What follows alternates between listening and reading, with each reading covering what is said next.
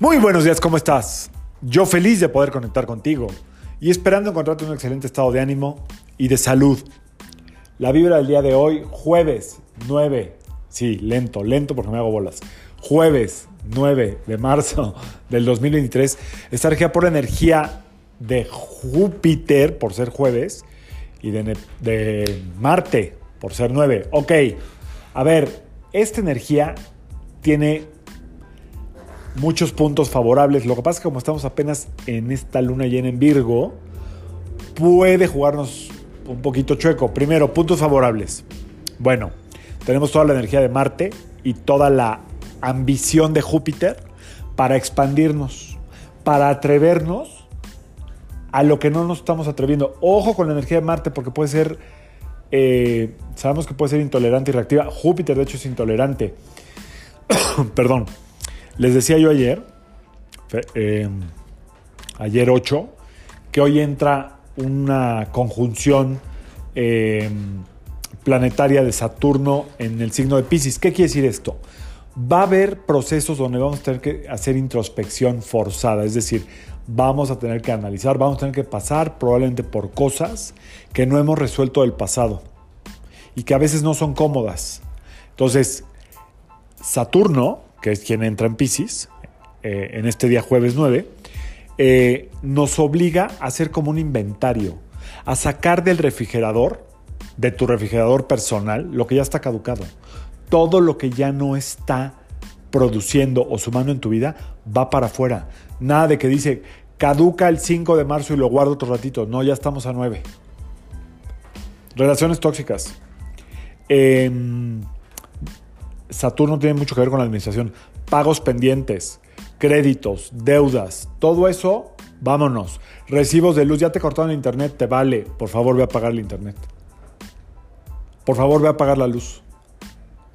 Por favor, pon tus finanzas en orden hoy. El chiste de esto es que lo hagas como desde un lugar de mucho orden y mucha estructura. Eso es en el plano financiero, pero en el plano personal, eh, a lo que nos invita esa vibración, toda completa, Júpiter, prejuicios, juicios, justicia, jueces, viene de la etimología del dios romano Júpiter. Para los romanos, para los griegos, para los egipcios, Júpiter es quien pone, impone justicia y em, equilibrio en el cielo. De ahí la etimología de la palabra justicia. Eh, lo justo es que la energía fluya de forma em, como muy horizontal.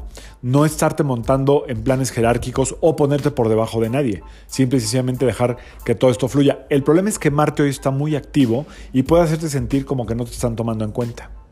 O como que no te están respondiendo como tú quieres que te respondan. O como que no estás obteniendo eh, la respuesta, valga la redundancia, que estás esperando. No te metas ahí. O sea, simple y sencillamente hacer que las cosas fluyan, sucedan.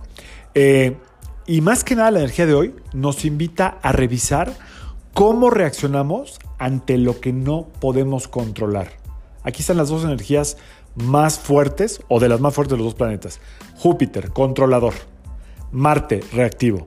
¿Cómo estás reaccionando en el proceso, en este proceso de tu vida con lo que no puedes controlar? ¿Te enojas? Eh, ¿Te quieres ir? Eh, ¿Quieres hacer berrinche? ¿Quieres hacer sentir mal al otro?